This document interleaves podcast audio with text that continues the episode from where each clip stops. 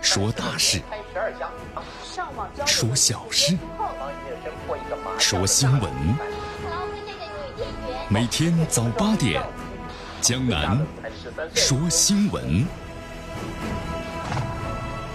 听奇闻异事，说酸甜苦辣，品五味人生。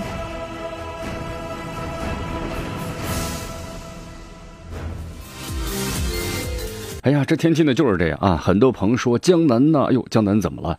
哎呀，这天气忽冷忽热，对吧？冷的时候呢，气温下降呢，十到十五度左右，是吧？感觉呢是冬天又再次的来临啊！同时一热起来的话呢，感觉夏天呢一下子就来了，对吧？没有季节的转换，这一年四季啊，感觉只有呢一年两季，是不是？是这样的感觉啊！其实呢，和咱们的生活呢也非常的相似，是不是？你看这天气呢，就像咱们的朋友们一样，有的人来到你身边呢是为了给你温暖，有的人是为了呢使你心寒。这一切啊，其实咱们想想都是生命的礼物，无论你是否喜欢呢，是否 讨厌，都要接受啊，然后学着明白他们的意义。大家说是不是这样呢？好，来继续关注江南为大家所带来的江南说新闻。我们来关注一下今天的天气情况。今天天气啊，最高温度呢上升了，昨天的二十七度，今天呢是达到了二十九度，最低温度呢十九度。今天空气指数呢是两五十九，今天是多云见晴啊。看了一下，今天温度应该是比较高的啊，呃，同时在街上的话呢，你看，穿短袖和裙子的朋友们那是越来越多了。好，冷暖自知啊，来，湿度呢百分之六十六，东风呢是二级。咱们来关注一下今天江南说新闻的主要节目内容。首先呢，我们一起进入的是资讯早早报，资讯早早报，早听早知道。加拿大公民康明凯和迈克尔依法呢被。逮捕啊！外交部发言，加方呢不要说三道四。外交部呢神回复：核军控是美削到中国水平，还是呢中国提到美国的水平？今天的今日话题呢，将能和咱们收机前的听众朋友们将一起聊一聊的是，大战呢一触即发，但特朗普呢却发出了软弱信号，这纸老虎怂了吗？大话体育。亚洲杯落后中国没有悬念了，占尽先机。对里皮的成绩，这次呢还是有要求的。同时，足协的批准三 D 虚拟越位线技术辅助的 VR，有望呢六月份开始使用，以减少呢裁判的失误。好，以上就是今天江南说新闻的主要节目内容。那么，以下呢我们就一起进入资讯早早报，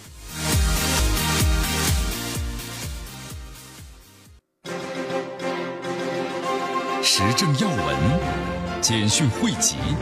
热点评书，资讯早早报，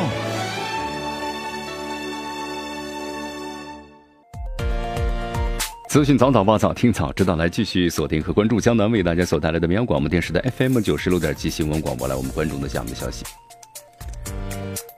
好，昨天外交部啊例行记者会，有记者呢询问了，就是关于加拿大人呢康明凯和迈克尔呢，就说被中国逮捕了，这到底是怎么回事呢？外交部发言人呢，陆康对此呢做出了答复。是这样的，呃，加拿大《环球邮报》啊报道了一个消息，说中国呢以危害国家安全为由啊拘捕了加拿大的公民康明凯和迈克尔。数月之后呢，现在是正式逮捕两人了。呃，对此的话呢，加拿大外交部发表声明说，严厉谴责中国的随意拘押的行为啊。对此的话呢，陆康做出了发言，就是说，中国是经过检察院机关的批准。康明凯呢涉嫌是为境外呢刺探的国家秘密和这个情报的犯罪，迈克尔呢因为涉嫌是境外窃取、非法提供国家的秘密的犯罪。那么确实已经于近日呢被批准依法逮捕了。陆康表示啊，针对第二个问题，在这里呢要就是正告加拿大方面，我们已经多次在这里介绍过有关情况了。我们是依法呢对大家所提到的两位加拿大公民采取了强制措施，现在中国检察机关呢依法对他们给予了逮捕。中国一向是依法行事。希望加拿大方面不要对中国自身的法律建设和司法办案说三道四啊！其实这里面我们都知道，涉及到法律层面了。法律层面，中国的法律，你只要进入中国的外国人，那和中所有的中国人都是一样的，要遵守中国的法律。这法上呢是没有特权的。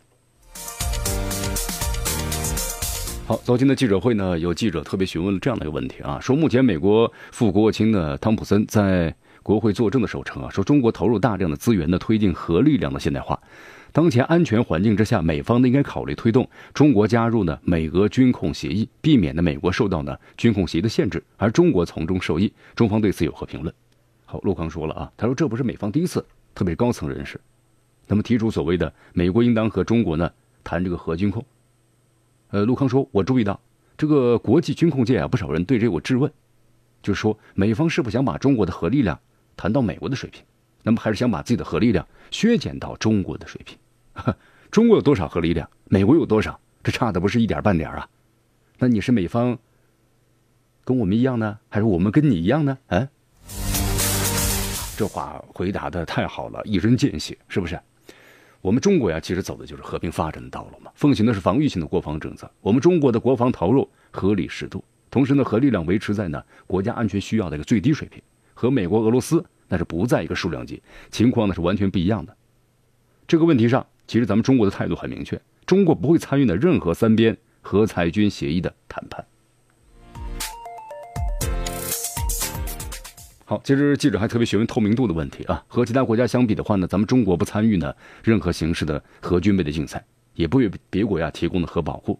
中国致力于多边主义，奉行呢信守国际义务的和承诺，积极参与全球的安全治理。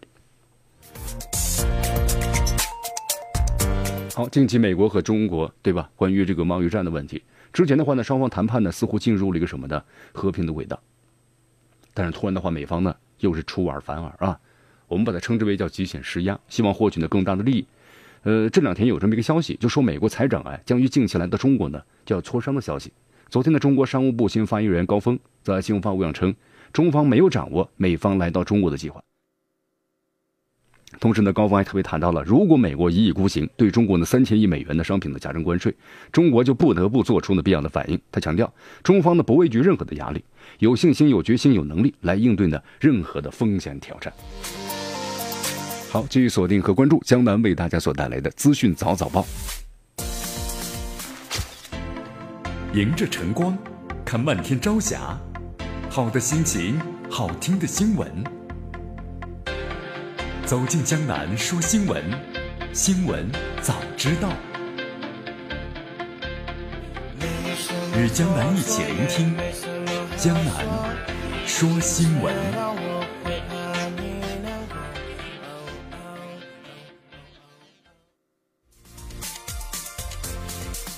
继续锁定和关注江南为大家所带来的资讯早早报，资讯早早报，早听早知道。来，咱们继续关注下面的消息啊。好，刚才呢，咱们特别谈到了咱们中国商务部的新闻发言人高峰呢说了，呃，因为之前有消息嘛，说美国财长要来访问，就是中国呀，到中国来进行这个关于的贸易的方面的磋商。咱们说我们中国了，没有掌握这方面的信息啊。呃，同时我们来看一下这美国就路透社的消息，说美国财政部长的努姆钦就说很快要到中国来呀，呃，来到北京继续呢和中方进行磋商。路透社说呢，姆努钦是在美国国会上做出这么一番表述的，没有透露具体的行程，但他表示。我预期呢，我们会在近期的某时间点前往北京进行磋商。他还说了，我们还要呢继续谈，还有很多工作要做。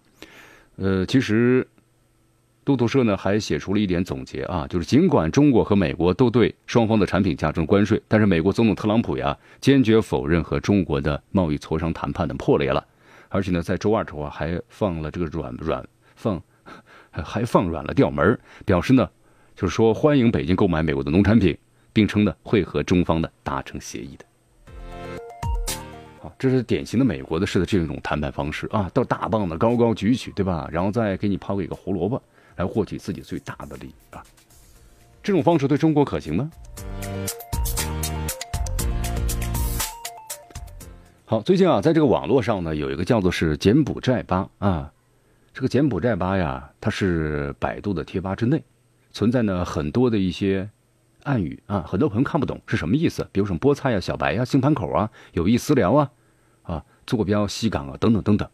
其实啊，这是呢赌场的招聘信息。就是看了之后，你看不明白啊，那么只有懂暗语的人，有人跟你说了，你才明白。有知情者表示啊，某些招聘前台、在线客服、推广人士等岗位信息啊，那么通过招募的推广人员，然后呢参引诱大家呀到这柬埔寨的网络赌博。那么参赌者呢充值的越多，招募者的提成就越高。这东西只会输啊！来了就是自投罗网。这事儿呢，咱们以前也说过，是吧？好，但是现在是在那个网络上，就是百度方面。对此的话呢，百度方面马上回应了。经过调查，文中所描述内容啊存在属实，那么所描述的黑化呀、辩题等问题，无法直接判断是否违法。那么已经对相关不良内容啊做出了就是不主动曝光处理，同时呢收集相关的线索，然后呢上报给公安部门等相关的主管部门。好，所以说大家呢特别注意啊，特别是年轻人，都希望自己呢一夜暴富，这是不可能的事情。特别现在你看到一些富人的话呢，心理上有有有差别啊，对不对？你好像再努力也比不上别人。但你不努力的话，是永远比不上别人的。那因此有些人就产生了这样一种心态嘛，那就偷抢盗，对不对？然后呢，想这个赌博，但这可能吗？这是不可能的事情啊。对此的话呢，这个律师也特别谈到了，就大家呀要自觉去分辨这些，引诱国内公民经网络聚众赌博，这触犯刑法的，如何定刑要看具体的数额了。好，江南在节目当中有特别温馨的提示啊！你看现在咱们这个东南亚呀，这个博彩的一些网站的骗局还是蛮多的。通过哪几种方式谈恋爱？一个婚姻的问题，对吧？国内招聘大量的代理啊，都有这样的问题。然后呢，还有就是高薪聘请的程序员，这都是啊。所以说，你看啊，在节目当中，江南要给大家普及点常识。在咱们亚洲国家呀，只有菲律宾、柬埔寨公开呢或者默认全国发展的这个博彩业，呃，支持呢纯线上的网络的博彩。但是呢，你看，在菲律宾从事博彩的，据说，呃，有二十万人，绝大部分是咱们中国人。而柬埔寨的西港呢，也有大约十二万人从事呢相关的行业啊。所以在这里的话，就中国人在国外犯罪的话，那咱们中国刑法呢依然有这个刑事这个能力，就是说规定最高呢为三年以上有期徒刑的罪行，要追究其刑事责任。如果不法分子在境外设立的赌博公司，涉嫌的开设赌场的，情节严重。处三年以上十年以下有东西，不能够逃避的中国法律的追究啊！好，继续锁定和关注江南为大家所带来的资讯早早报，时政要闻、简讯汇集、热点评说、资讯早早报。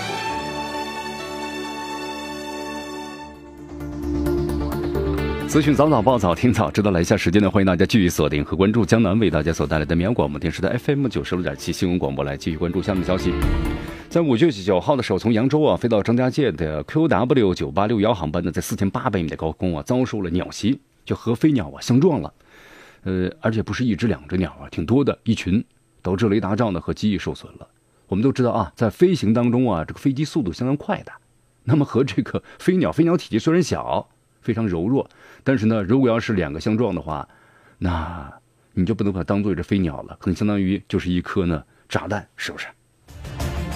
还好啊，相撞之后的飞机在二十小时之后啊落地的张家界核发机场，没有人受伤。好，后来就在发布的新闻图片上，我们看到维修人员呢在雷达罩附近发现了附着鸟类的羽毛，那应该是鸟呢比较大的大型鸟类了，因为在四千八百米高空碰到鸟类是很罕见的。而这次雷达罩啊，距离呢被撞击的地方，就是撞击的地方啊，距离这个驾驶的挡风玻璃只有十几十厘米。那么如果打到挡风玻璃上，挡风玻璃破碎，整个气压下降，那高空速度之快，毫米之差，非常惊险了。好，撞击声呢非常大啊，据说客舱之内的很多的乘客呢都听到了。飞机呢三三三处，你看雷达罩呢还好一些。同时，在一个机翼附近，那撞的都是完全凹进去了，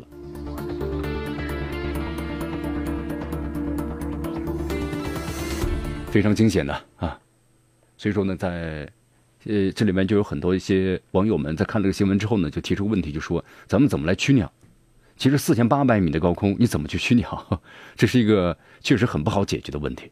在不管是高空还是咱们的低空，飞到碰到鸟类啊，那么都有这样的一个问题。啊，怎么来进行避免？可能在以后，希望咱们的这个技术和科学家们对应该研制一下啊。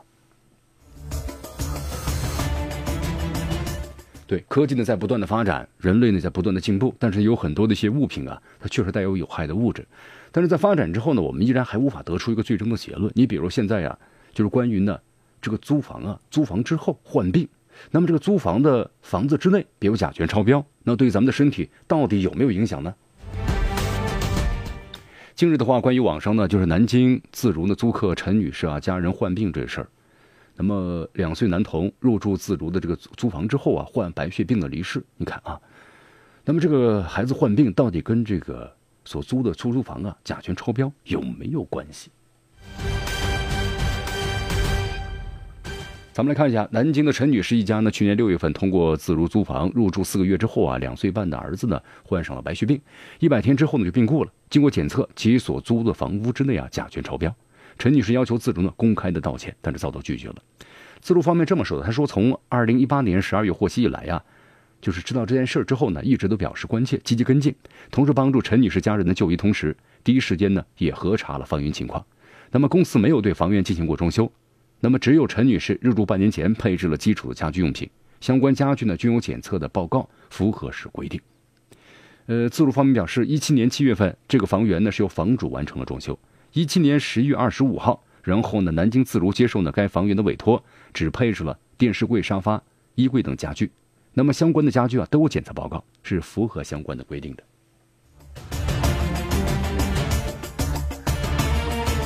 好，目前的话，你看双方各有说法，对吧？一个自如称装修呢家具符合规定，陈女士呢说经过呢幺二三四五救助平台检测，这个屋内啊甲醛超标了。这个事实啊，事实的话呢，自如也认可。那么其实。这个事件当中，我们说了，关键点就是奥迪车主啊患白血病事件一样，就你很难证实这个甲醛超标啊和陈女士呢宝宝患白血病有大关系。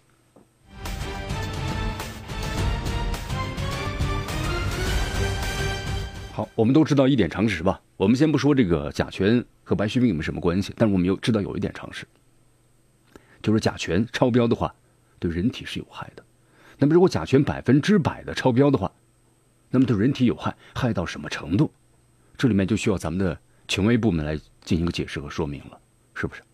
那么同时，甲醛是不是引起白血病的直接因素？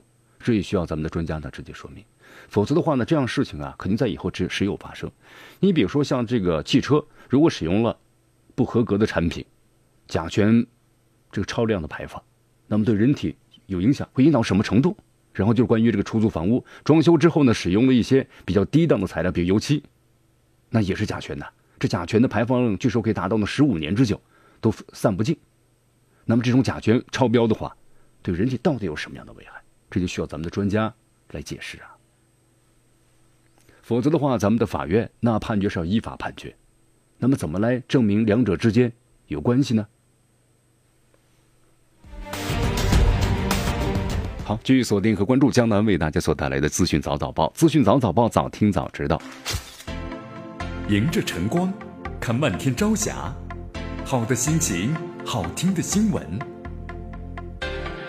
走进江南说新闻，新闻早知道。与江南一起聆听江南说新闻。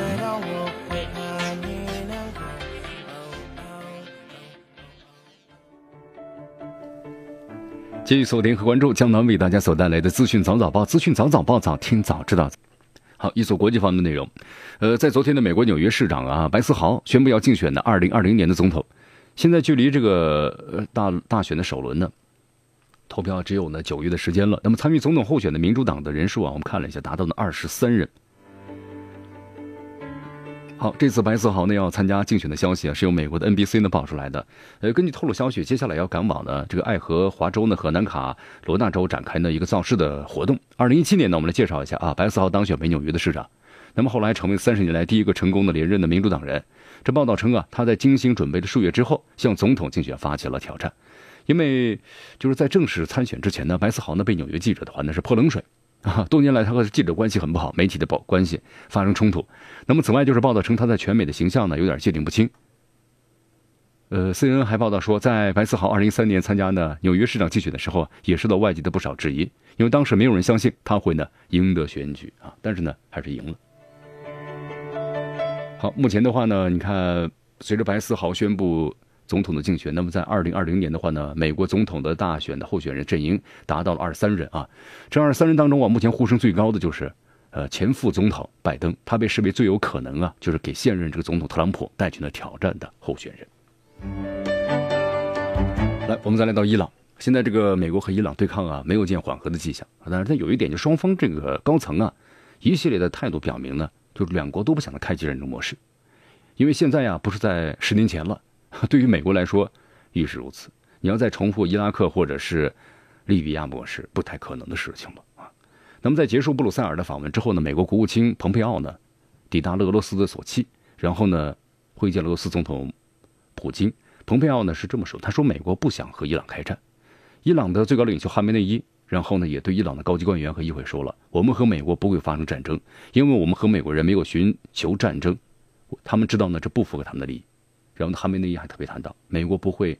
和伊朗呢，就二零一五年的核协议啊，伊核协议，然后呢进行谈判。好，其实呢，你看，包括呢很多很多这个政界人士呢也特别分析了一下啊，如果美国想让伊朗陷入军事冲突啊，那这将是毁灭性的，不仅对美国，整个波斯湾都是这样的，是吧？你看最近啊，呃，在这个阿联酋这个外海还有沙特发生两起袭击事件啊，这两起袭击事件的话呢，很可疑，有人说是。伊朗做的，对吧？然后也有人说是美国人做的。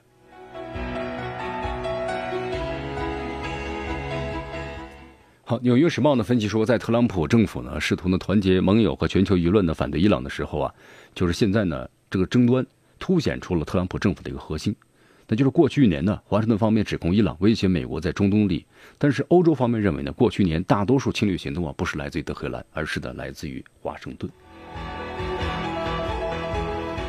好，中东在线新闻网这么评论的，说伊朗和美国都公开强调啊，不会呢诉诸战争，但双方的架势看起来呢一触即发，令人担忧。双方领导人不愿意开战，但并不意味着军方不愿意开战。如果出身自身利益呢，捏造一些假情报，制造一些袭击事件嫁祸给伊朗，就不难找到呢让领导人信服的开战的理由。好，我们再来到委内瑞拉啊。委内瑞拉四名熟悉情况的反对派人士透露啊，针对总统马杜罗的政变失败之后呢，委内瑞拉的政府和反对派的代表已经前往了挪威，呃，在第三国啊，然后呢，就来讨论一下这个将来的可能的选项。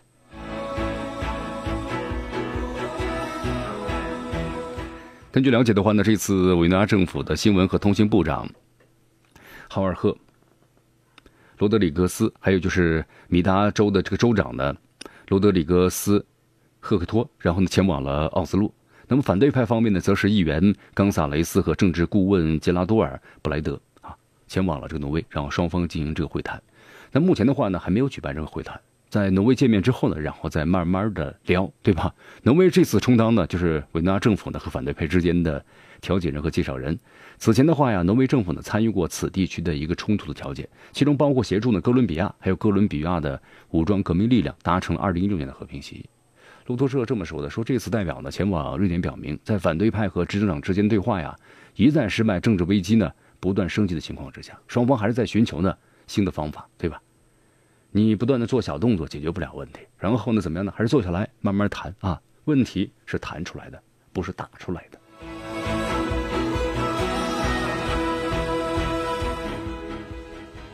好，我们再来到这个欧洲哈，最后一次作为德国总理参加欧洲的议会选举前夕啊，默克尔对媒体啊提到了关于中国、俄罗斯和美国的挑战。我们来看一下这个德国的《南德意志报》呢这么报道的，呃，就是在采访当中啊，然后默克尔呢说了这么一段话，他说呢，从俄罗斯干预选举到中国的经济影响力，再到美国对数字服务的垄断等一系列，那么欧洲呢更要站好呢建立统一战线。因为从欧洲的角度来说呀，它单个的这个经济实体啊都太弱了啊，就是看起来呢还将就，但是放眼全世界太弱了。只有合在一起，这欧洲经济体量呢，那就重新能找到自己的位置。他说，毫无疑问呢，欧洲需要在一个变化的世界中重新定位自己。那么旧的战后的秩序已经不再适合了。中国、俄罗斯和美国，他说正一次又一次迫使我们找到共同立场。考虑到我们的立场不同，那么这往往呢很难做到，但是我们确实做到了。比如说。想想我们对乌克兰冲突的相关的政策，还有我们对非洲的政策，目前呢也遵循着共同的战略，这在几年前是难以想象的。我们一直在一步步的前进，尽管我们的政治力量和我们的经济实力还非常的不相称啊。默克尔呢还谈到了关于德国、法国、英国在伊核协议上的问题，和美国采取了不同的态度。他尽管我们有分歧，但是我们俄罗斯和中国也有着呢共同的利益。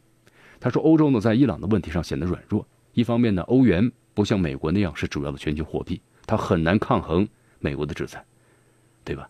其实很多朋友不太了解啊，说美元它怎么来进行制裁？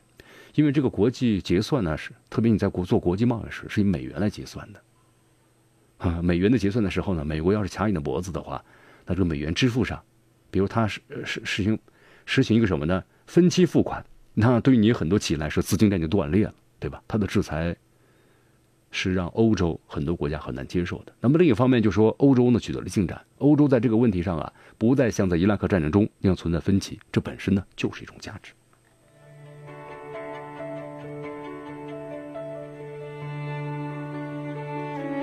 好，最后呢，默克尔特别谈到了，他说同僚们呢要禁止、停止玩这个民粹主义啊。这民粹主义就说呢，以纯民族来在国家的统治和地位，而反对呢外来的其他的民族啊。其实这样的话非常的不好。在欧洲的话呢，这几年这个民粹主义的有点抬头了，那么也导致了很多的一些这个冲突。